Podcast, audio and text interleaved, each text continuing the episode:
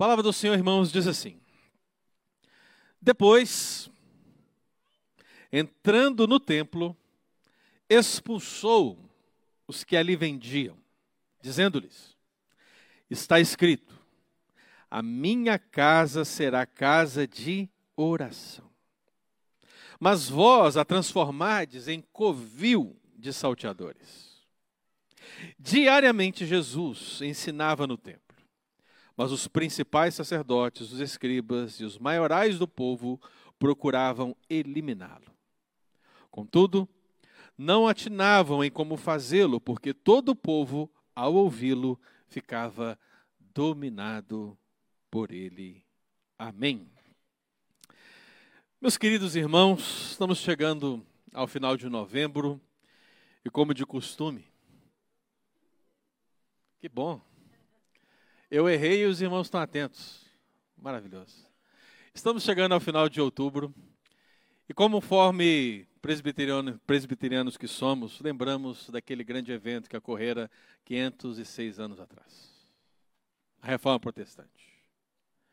Nossas crianças tiveram um trabalho especial sobre isso. E sempre lembramos de como essa reforma foi importantíssima e usada pelo Senhor para que nós estivéssemos aqui agora com a Bíblia nas nossas mãos e tendo a oportunidade de meditar, de pregá-la, de falar de Deus com liberdade. É fato, meu querido, que naquela época, 506 anos atrás, quando Martinho Lutero se levantou, talvez o que nós pudéssemos resumir de tudo que foi dito, principalmente naquelas 95 teses, é que era necessário um resgate era necessário resgatar as antigas doutrinas da graça. A igreja se perdeu. A igreja estava vendendo a salvação, tanto de vivos como de mortos. Era necessário pagar, quando a palavra ensinava que era pela graça, que era pela fé. Então, meu querido, não vou me delongar muito sobre a reforma protestante, mas lembre-se, que aquele evento há 506 anos atrás ocorrera para resgatar o que era basilar, o que era fundamental, o que era essencial, o que era bíblico. Não obstante Lutero ter se levantado e iniciado um movimento tão importante na história da igreja, cem anos depois dele, lá estavam homens de Deus reunidos mais uma vez para resgatar princípios basilares da fé. O sino de Dó estava reunido a fim de definir mais uma vez o que era basilar, o que era essencial, o que deveria ser vivido pela igreja a partir da sua palavra. E é dali que surge um lema que nós geralmente ouvimos por aí: Ecclesia reformata et sempre reformanda est. Igreja reformada sempre se reformando. Porque é assim a nossa vida. Nós que temos a palavra de Deus nas nossas mãos, precisamos dia após dia, noite após noite, ano após ano, voltarmos sempre para a Escritura. Porque no dia que fecharmos a Bíblia para queremos viver a igreja, já não seremos igreja, seremos qualquer outra coisa, menos o corpo de Cristo. Por isso, para nós, irmão, voltar à Escritura é uma característica sine qua non. É algo que precisamos viver constantemente para que possamos sempre estarmos alicerçados nas bases da fé que por tantas vezes, em tantos momentos da história, precisaram ser reafirmadas.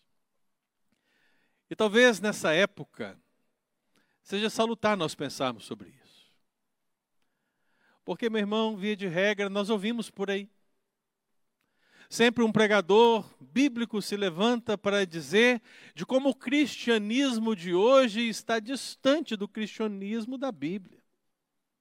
De como as igrejas que estão por aí estão afastadas desses princípios basilares da fé.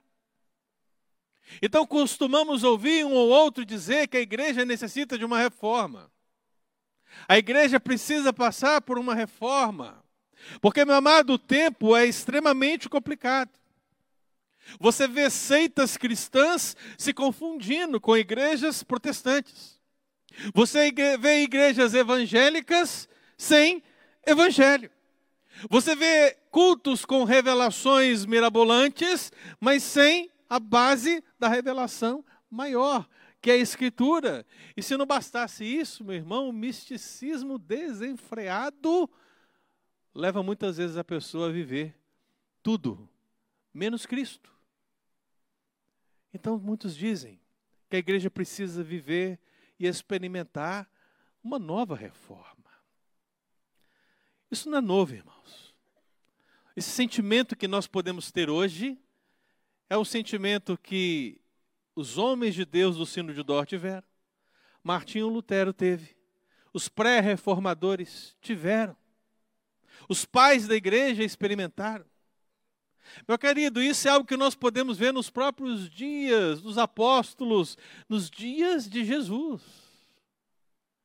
Considerando a época que estamos vivendo e esse problema sério que estamos percebendo, eu queria pensar nesse texto hoje como a reforma de Jesus. Sim, meu querido. Jesus é maior que todas as coisas, incluindo o tempo. Mas em determinada época do seu ministério, lá estava ele entrando no templo e encontrou ali tudo aquilo que deveria ser reformado, tudo aquilo que deveria ser retirado, tudo aquilo que deveria ser considerado por todos aqueles que seguem os seus ensinamentos como coisas que não estão em adequação à palavra de Deus. Parece-nos que o que Jesus viveu, meu querido, naqueles dias, é algo que a igreja precisa viver hoje. E lá estava ele, o Senhor, dormir em Betânia. Estava subindo para Jerusalém, você conhece o texto. Quando ele entra em Jerusalém, ele é recebido com autoridade, ele é recebido com alegria ele é recebido com fervor. A multidão que está ali o recebe como um profeta. Dizem: Hosana ao filho de Davi. Dizem: Bendito é o rei que vem em nome do Senhor. E meu amado, toda aquela alegria que estava ali naquela recepção de Jesus em Jerusalém não estava presente no coração do próprio Senhor. Quando você olha para a multidão, você vê as palmas nas mãos. Quando você olha para a multidão, você vê as vestes sendo lançadas para que Jesus possa passar. Talvez se olhássemos para os discípulos, veríamos toda a alegria por ver o povo recebendo como um profeta. Mas o texto de Lucas registra que Cristo, nesse momento, estava entristecido. A palavra do Senhor diz que o Senhor, meu querido, ao entrar em meio a tanta alegria e alvoroço, chorava pela incredulidade de Jerusalém. Porque o Senhor não vê como vê o homem. Nós conhecemos a Escritura. Sabemos que essas pessoas que receberam Jesus com tanta alegria, logo adiante diriam: crucificam. Logo adiante prefeririam Barrabás ao invés do Senhor Jesus. Mas naquele momento, meu querido, Cristo é o único que conhece profundamente o coração daquelas pessoas e ele chora pela incredulidade de Jerusalém. Ó oh, Jerusalém, ah Jerusalém! Mas Jesus está cumprindo o seu papel e subindo. Não sei se no mesmo dia ou no mais tardar, no dia posterior. A palavra do Senhor diz que Jesus entra no templo. E quando ele entra no templo, meu querido, entra triunfalmente como entrou em Jerusalém. Não com alegria, como esperariam alguns, mas com ira, com severidade. Aqui, meu irmão, está um texto que nós não podemos tratar da maneira coaching de si, porque não tem como. Estamos encontrando um Jesus, um lado de Jesus, que muitas pessoas querem fechar os olhos. Um lado de Jesus que se ira contra o pecado. Um lado de Jesus que se ira contra a ganância. Um lado de Jesus que reage contra a incredulidade. Ah, se pudéssemos apagar esse texto da Bíblia, se pudéssemos removê-lo, deixar para lá. Vamos continuar com a mensagem de Jesus, amor e abundância. Mas Jesus não é só isso, irmão. Jesus também quer tratar com as nossas debilidades. Então foi ali, no contexto do templo, que algo extraordinário aconteceu que chama aqui da reforma de Jesus.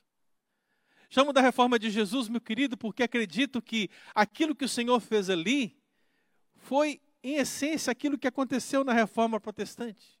Foi, em essência, o que aconteceu no sino de dó. É, em essência, o que precisa acontecer nas nossas vidas diariamente, porque uma igreja reformada está sempre se reformando, está sempre voltando à palavra de Deus para entender o que ela precisa fazer. E aqui na reforma de Jesus, meu irmão, algumas bases vão nortear toda a reforma que precisamos fazer dia após dia na nossa vida, como igreja e como cristãos. Então a palavra do Senhor, ela diz aqui no versículo 45 de Lucas 19, depois, entrando no templo, expulsou os que ali vendiam o texto paralelo de Mateus 21, 12 diz: expulsou todos os que ali vendiam e compravam. O texto paralelo de Marcos 11, 16 diz: passou a expulsar os que ali vendiam e compravam. Veja, meu irmão, os três evangelhos enfatizam a atitude de Jesus pelo verbo expulsar, que significa retirar algo com força, algo com severidade. E meu amado, se existe uma base da reforma de Jesus, que precisa ser a nossa reforma constantemente é essa: retirar sempre o que Deus não se agrada. A pergunta que nós precisamos nos fazer é: existe algo em minha vida que não agrada a Deus, como o templo do Senhor? A pergunta que precisamos fazer como igreja é: existe algo em nossa igreja que precisamos remover porque não agrada ao Senhor? Porque se existe, meu irmão, é necessário reformar. E a reforma de Jesus é justamente isso. Ele vem retirar tudo aquilo que não agrada ao Senhor que não agrada ao Senhor. Meu irmão, nós podemos começar aqui pelo comércio religioso presente no templo. A palavra do Senhor diz que ali vendiam e compravam. Veja, dentro do templo havia a lei de mercado. É aqui que muitas pessoas, meu querido, vão tentar trazer uma ideia positiva nessa relação, o que é até mesmo possível, porque imagine só. Onde está? Deixa eu ver, não está. Não está. Não está. Tércio. Você que está aí dentro, Tércio, está me ouvindo, olhando na câmera agora, né? Eu imagino que para o Tércio foi muito mais fácil vir para a igreja hoje, né? Por quê? Solteiro, a mãe Gemima já disse, não tem criança. Ele foi lá, deve ter acordado dez minutos antes do culto começar, se arrumou e veio. Agora imagina o Atos. Imagina o Atos, meu irmão. Se preparando, Cecília, os filhos, meu Deus, Marcelo está na mesma linha ali agora. Está difícil, irmãos. Quem vai chegar primeiro? Como chegarão? Qual é o preparo necessário? E isso tudo aqui, nesse contexto nosso, onde temos carro, né? Mas é difícil? É. Agora imagine um judeu, meu irmão, que tinha que subir a Jerusalém pelo menos uma vez no ano para uma das três festas, junto com a sua família para adorar. Eu gosto de pensar nas possibilidades do maior extremo. Nós estamos falando aqui de Jesus, não é? Onde Jesus nasceu? Belém. De onde era a sua família? Nazaré. Você sabe qual é a distância de Nazaré para Jerusalém? Cinco a seis dias de caminhada. 150 quilômetros de distância, já está ficando difícil, pastor. Pera, não acabou não. Imagine uma família, imagine uma família como a do Atos. Saindo de Nazaré, 150 quilômetros, a pé, com tantos filhos. E aí você pensa assim: tem mais? Tem mais, porque ele precisa levar os animais para o sacrifício. Ele precisa levar os animais para a adoração, para essas festas. Então é uma caminhada difícil, também uma caminhada perigosa, por causa dos ladrões que estão à espreita, esperando esses peregrinos avançando ali pelo caminho. Então, se ele se livrar do caminho, ele tem os ladrões. Se ele se livrar dos ladrões, ele tem a dificuldade da caminhada e muitas famílias, e é por isso que muitos iam comboio, mas que dificuldade para chegar em Jerusalém. Então, fique tranquilo. Anás e Caifás têm a solução. Os sacerdotes daquela época imaginaram: temos aqui uma oportunidade de mercado. O ato sofre demais. Vamos deixar que ele venha com a família, porque não tem jeito de ajudá-lo nesse sentido. Mas não precisa trazer os animais, nós vamos deixar os animais aqui na área. Você pode adquirir seu animal aqui a um preço sugestivo. E o Atos, pensando nas dificuldades da vida dele, vai pensar o quê? Nossa, muito obrigado. Caifás, como você está preocupado conosco? Irmãos, era isso. Os sacerdotes, pensando nessa necessidade, dificuldade da viagem, logo colocavam ali os animais para serem vendidos, porque afinal de contas, depois de todo esse sacrifício do Atos, talvez ele chegasse na presença do sacerdote e o sacerdote, como que magicamente dissesse: Atos, não pode, esse animal seu tem um pequeno defeito na pata, ele não pode ser oferecido como sacrifício, você não pode adorar. E Atos pensa, então, o que farei? Vai ali na barraquinha do Kisney e compra um animal que o animal lá está perfeito. E quando ele chega lá para comprar o animal, o animal está custando duas, três, quatro, cinco, dez vezes mais caro do que um preço padrão. Esse comércio religioso, baseado na ganância, na mentira, é que Jesus quis retirar. Jesus conhecia cada uma dessas situações. Então lá estavam vendendo eles os bois, as ovelhas, as pombas. E Cristo, ao entrar, ao perceber toda essa exploração do sentimento religioso do povo, ele se irou. E ele nos dá a base da reforma: retirem todo o comércio religioso do meio do meu povo.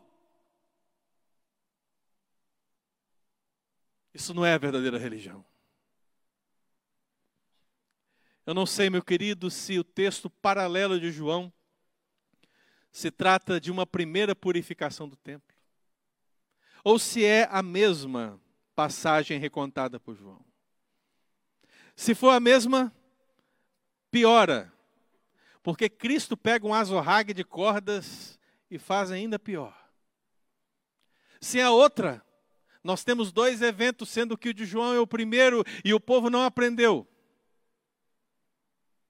Meu amado, perceba. Perceba que muitos estão fazendo comércio dentro da igreja do Senhor, tal como nos dias de Jesus, nos tempos dos, dos sacerdotes Anás e Caifás. As pessoas estão explorando a fé de muitos. E é por isso que o apóstolo Pedro disse na sua segunda carta que muitos virão e, movidos por avareza, farão comércio de vós com palavras fictícias. E como nós, meus irmãos, muitas vezes não conhecemos a Escritura como deveríamos conhecer, como não vivemos o solo Escritura que deveríamos viver, muitas vezes somos enganados e não nos reformamos, retirando o que Deus não se agrada. Se não bastasse isso, meu irmão, o texto paralelo de Mateus diz que havia os que vendiam e havia os que compravam. Mas também haviam os cambistas. É claro. Na lei de mercado tem que ter câmbio. Porque, meu amado, eu não sei se você conhece essa estrutura, mas no templo, na adoração judaica, havia o lugar dos judeus onde eles adoravam com esses animais comprados, adquiridos com preço dez vezes mais caro, mas também havia o pátio dos gentios, que vinham muitas vezes para adorar também, um pátio externo. O problema é que o gentio, ele vem lá de uma terra distante, onde existe uma outra moeda.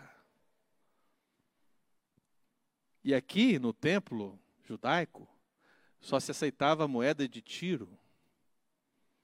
Então temos um problema Não, fique tranquilo. Anás e Caifás tem a solução.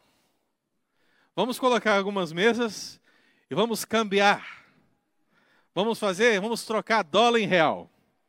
Vamos ajudar as pessoas que não têm como trocar o seu dinheiro e vamos trocar aqui a um preço sugestivo de 15% a mais.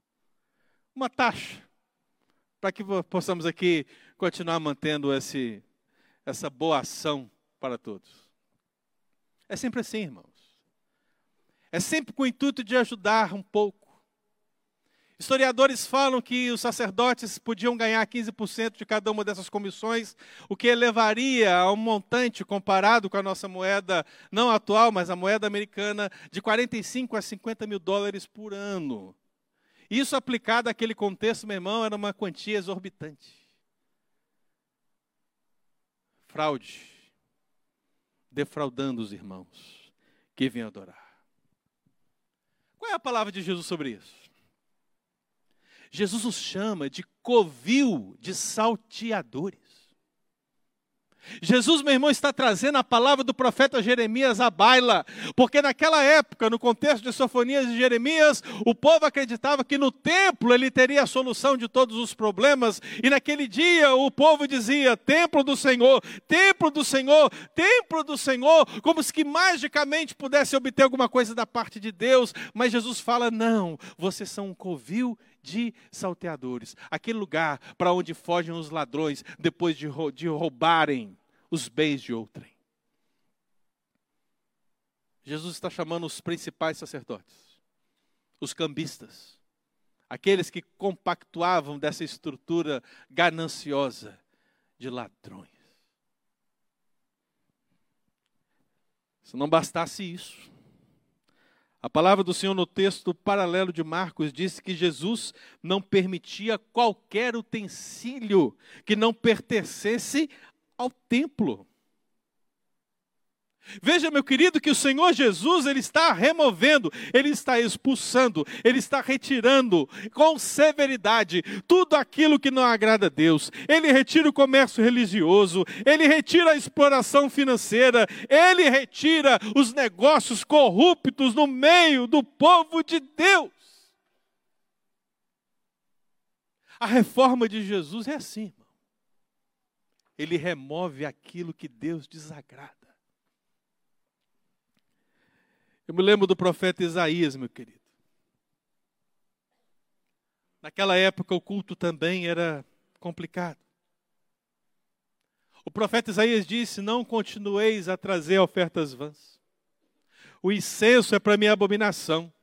Também as festas da lua nova, os sábados, a convocação das congregações. Não posso suportar a iniquidade associada a ajuntamento solene. Veja, irmão. Deus está dizendo que não pode suportar.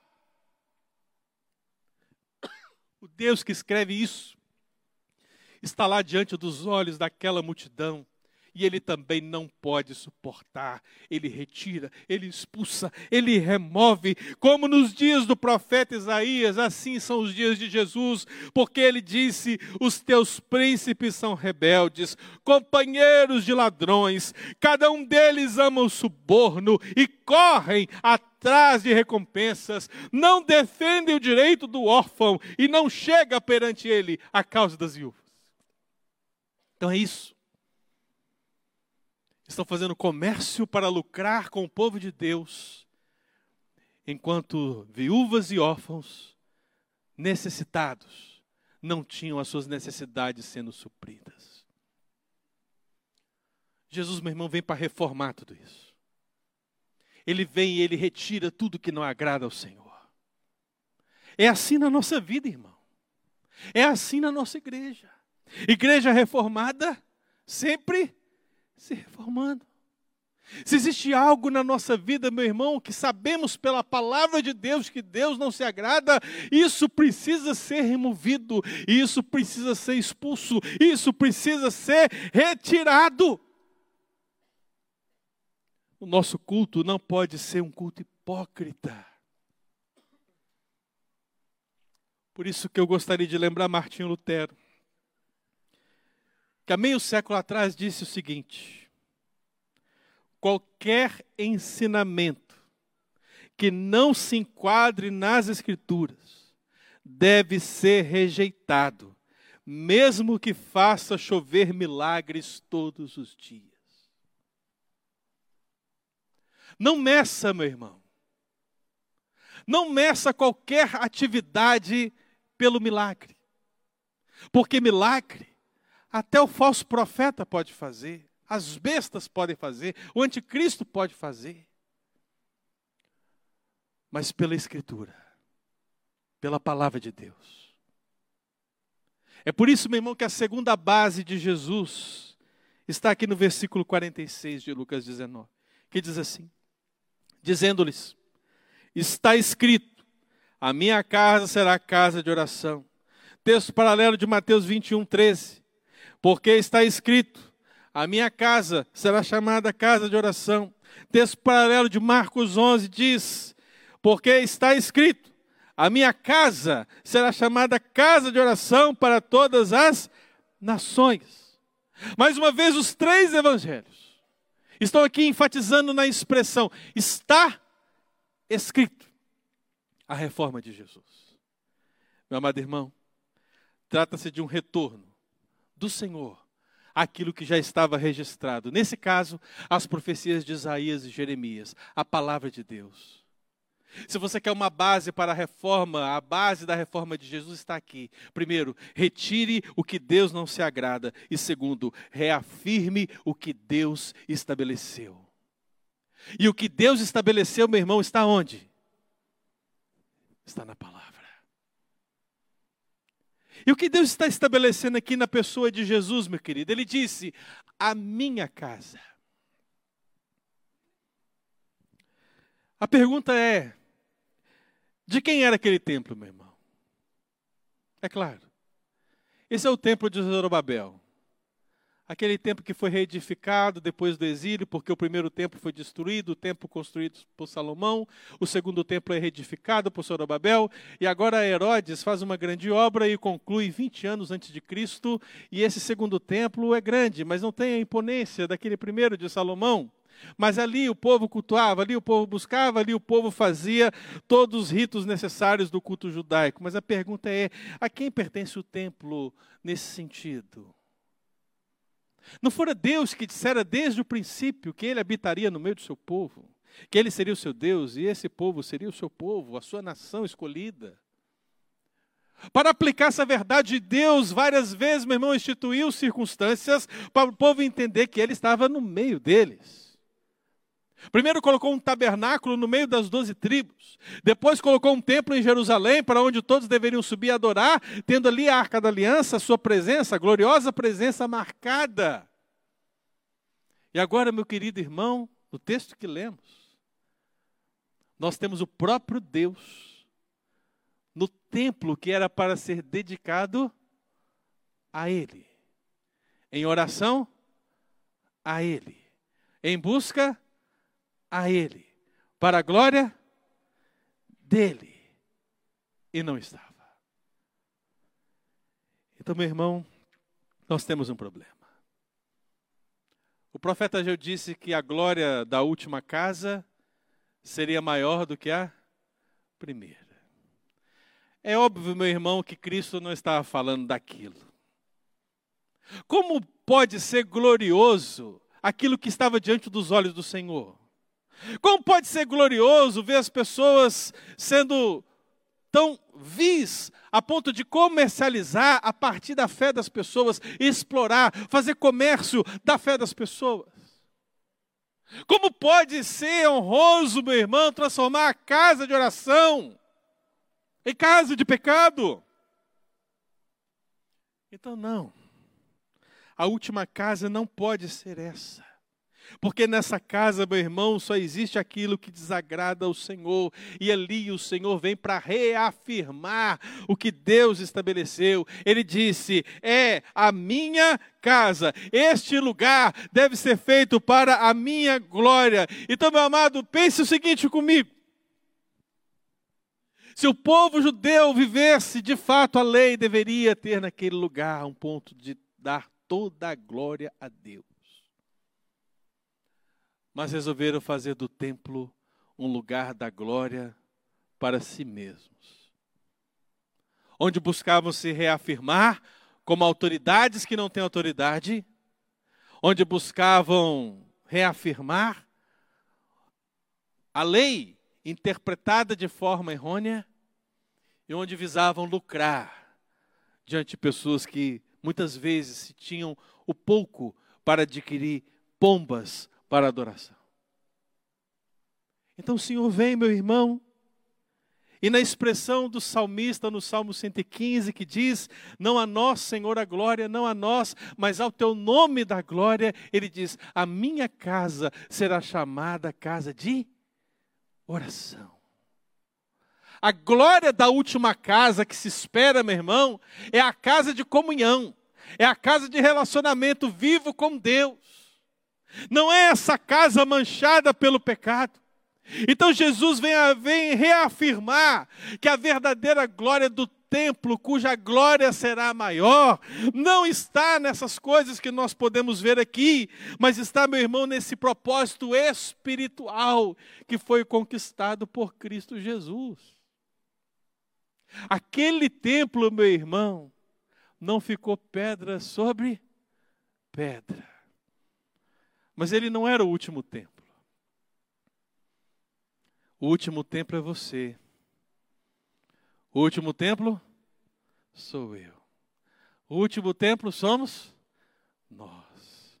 Quando Jesus nasce em nós, meu querido irmão, nós nos tornamos santuário do Espírito de Deus templo de Deus. E esse templo que aí está, meu irmão, não existe para a glória humana, existe para a glória de Deus. Ele veio habitar em você de uma maneira muito mais gloriosa do que essa primeira e do que essa segunda casa, porque a primeira casa, a segunda casa, feita de pedras, transitória, pereceu, foi destruída, acabou, mas a última casa, essa casa espiritual que somos nós, a igreja, ela é fundamentada na pedra viva, a pedra angular, a pedra que é Cristo, ela é permanente, durará para sempre, a glória dessa casa é maior.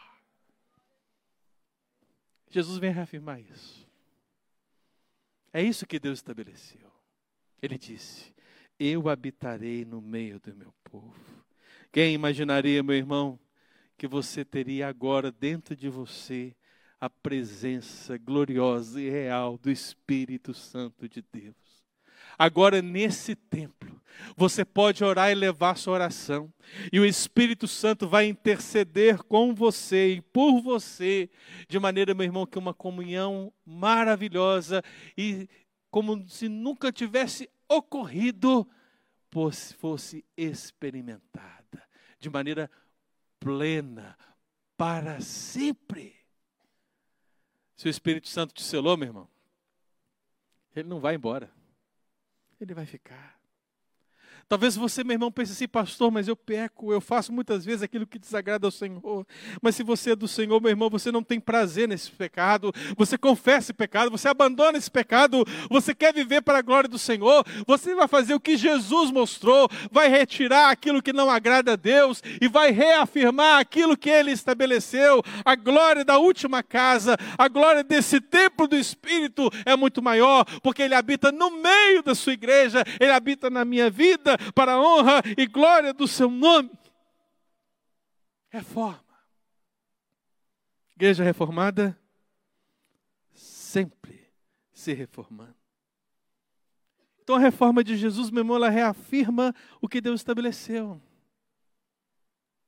Não a nós a glória. Que glória eu tenho de ser o templo do Espírito Santo?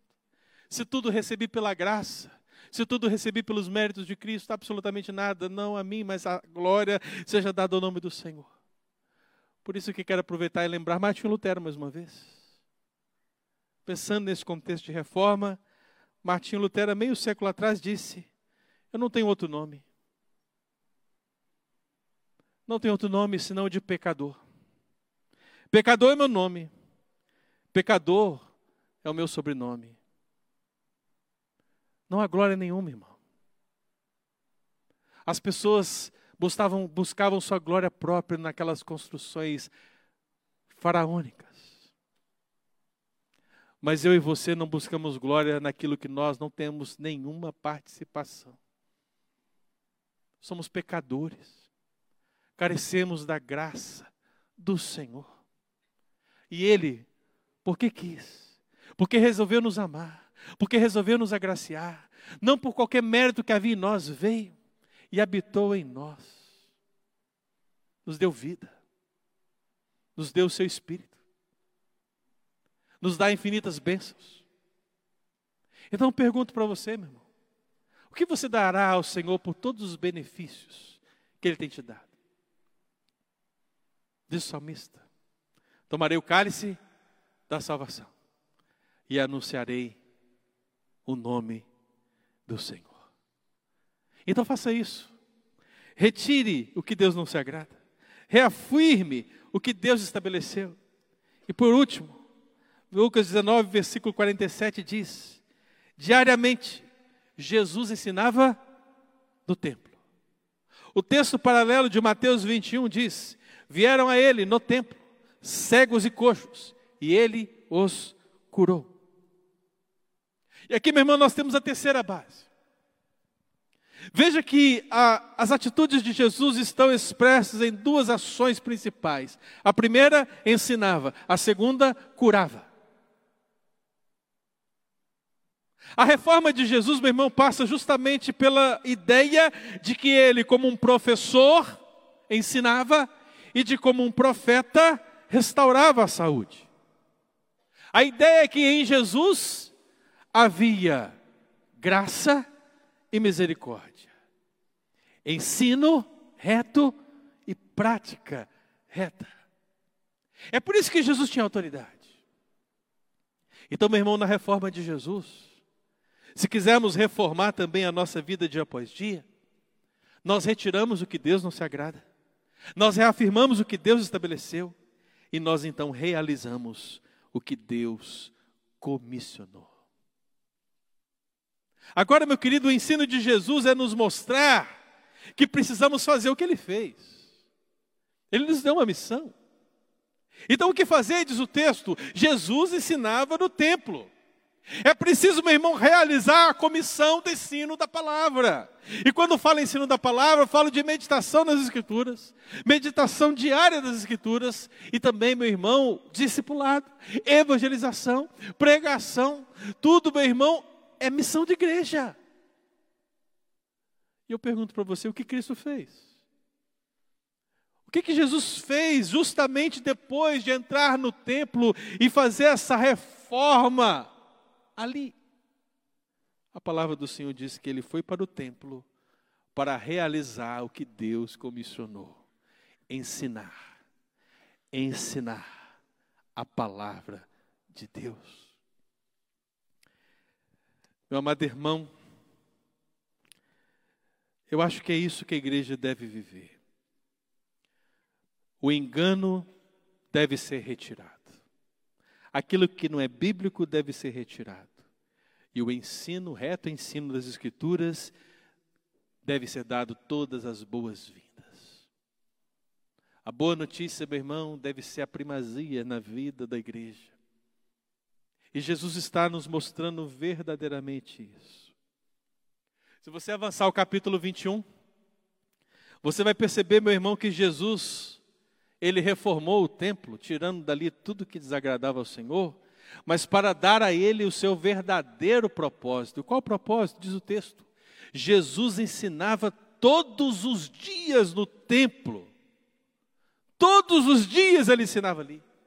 A Bíblia diz no capítulo 21, versículo 38, que todo o povo madrugava para ir ter com ele no templo, a fim de ouvi-lo. Porque, meu irmão, na reforma de Jesus, a palavra tem preeminência. A palavra é importante. Não é sem motivo que o solo escritura ecoa ao longo da história. Então, meu irmão, precisamos realizar o que ele comissionou. Precisamos buscar na palavra, pela palavra e apenas por ela. o que Ele requer de nós. Talvez você não entenda, meu irmão, o que aconteceu 506 anos atrás. Há 700, há 800, há 900, há mil anos atrás, o povo não tinha na sua mão a Bíblia, não tinha sequer na sua língua materna. Naqueles dias, os religiosos diziam que cabia apenas a eles a interpretação das Escrituras, porque todas as outras pessoas que não faziam parte dessa interpretação da Escritura não tinham a capacidade de entender. Na verdade, até hoje, reafirmam isso. Mas eu e você sabemos, meu irmão, que para a nossa salvação, a palavra de Deus não é entendida por homens ou mulheres com alguma especialidade, mas pelo Espírito Santo de Deus que a ilumina e que faz que vire vida para cada um de nós. E meu irmão, até onde eu sei, todo aquele que é lavado e remido pelo sangue do Cordeiro de Deus tem o Espírito Santo de Deus. Então, se você tem o Espírito de Deus, você tem a capacidade de entender e de se alimentar da palavra de Deus. E a reforma protestante conquistou isso para você. Ela te deu a Bíblia, meu irmão. Ela está aí na sua mão para você ler e alimentar dela. Busque no Espírito Santo a iluminação, se alimente e realize o que Deus comissionou. Porque é apenas pela palavra, meu irmão, que vamos poder glorificar a Deus verdadeiramente. Mas o texto também fala que Jesus curava no templo. O engano é tirado, irmão. E a misericórdia recebe boas-vindas. Não vou entrar no mérito, meu irmão, se uma pessoa tem ou não o dom de cura. Mas é verdade que a igreja não deve pautar nas curas o propósito essencial da sua vida. Porque é provável que muitas pessoas agora estejam sendo curadas pelo Senhor baseadas na sua misericórdia e com o corpo são, irão para o inferno. E por que irão para o inferno? Porque têm o corpo são, mas não foram transformadas e renovadas pelo arrependimento. O que é melhor, irmão? O que Jesus disse? Será que não é melhor ter menos um olho e entrar no reino de Deus? Então muitas pessoas hoje em dia estão acreditando que o evangelho é cura, cura, cura e cura. Se Deus curar, amém, meu irmão. Mas a verdadeira cura que nós precisamos é a cura espiritual. E sem essa, nós não podemos entrar no reino de Deus. Se Ele não entrar na nossa vida, se nós não confessarmos os nossos pecados, se nós não abandonarmos aquilo que desagrada ao Senhor, meu irmão, com o corpo são, irão para, iremos para o inferno. Com o corpo indestrutível, iremos para o inferno. É muito melhor, com o corpo indestrutível, viver para a glória glória do Senhor por toda a eternidade. Então pense nisso. Porque a maior cura que Jesus pode fazer, meu irmão, é a cura espiritual. Ele curou muitas pessoas pela sua graça, pela sua misericórdia, e muitas delas não voltaram para dar glória a Deus. Não podemos pautar em curas o Evangelho do Senhor. Precisamos pautar, meu irmão, na misericórdia. Então, se havia algo que o Senhor fazia, era misericórdia. A igreja precisa ser misericordiosa. Mateus capítulo 9, meu irmão, quando o Senhor fala da seara e dos trabalhadores, portanto, fala de nós. Fala da igreja, fala dos discípulos. A palavra do Senhor diz que quando Jesus viu aquelas multidões, ele se compadeceu delas, porque estavam aflitas, exaustas, como ovelhas que não têm pastor. A palavra de Deus jamais, meu irmão, vai nos colocar numa posição de superioridade em relação aos demais. Mas sempre nos exorta a nos sermos colocados como servos. E mesmo essa posição de servo precisa ser a posição da misericórdia, a posição onde nós olhamos para o nosso próximo, olhamos para aqueles que ainda não conhecem a Cristo, olhamos para aqueles que estão vivendo algum tipo de necessidade ou sofrimento e temos compaixão deles, porque Cristo teve compaixão deles precisamos amar, como Ele amou nesse sentido. E não há maior expressão do amor do que abraçar o ferido, consolar aquele que chora por meio da palavra de Deus. Precisamos, meu irmão, entender que a igreja é lugar de benefício e graça, é lugar de restauração espiritual, física também, emocional até mas sempre, meu irmão, crendo que em Cristo nós temos tudo que nós precisamos. Se Ele nos der, bendito seja o nome do Senhor. Se Ele não nos der o que precisamos, bendito seja o nome do Senhor. Eu aprenderei a viver contente em toda e qualquer situação, seja na abundância, seja na escassez, porque eu sei pela palavra que a graça do Senhor me basta no final, apenas ela. Então eu vou realizar o que Deus me comissionou. Por isso, meu querido, eu mais uma vez quero lembrar Martinho Lutero. Nesse tempo de lembrança da reforma, eu me lembro que Lutero disse que a vida cristã não consiste basicamente em sermos piedosos, mas de nos tornarmos piedosos.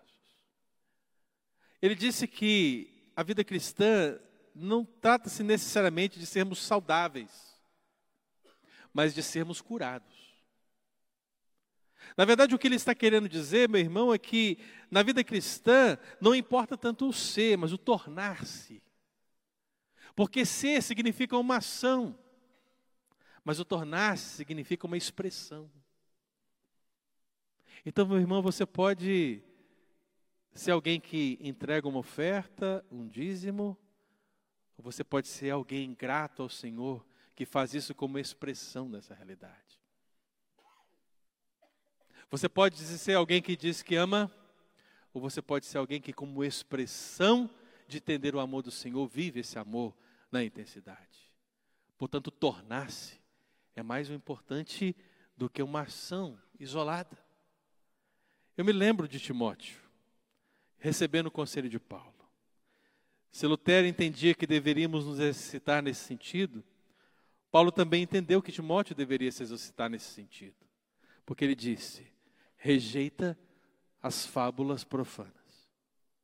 Retira aquilo que Deus não se agrada. Retira as fábulas profanas e velhas caducas. E exercita-te pessoalmente no quê? Na piedade. E a piedade, meu irmão, é justamente isso. É palavra e misericórdia em ação. Por isso, meu irmão, aqui está a nossa reforma de cada dia. Igreja reformada sempre se reformando. Retire o que Deus não se agrada. Reafirme o que Deus estabeleceu. E em nome de Jesus, meu querido, realize o que Deus comissionou. Amém?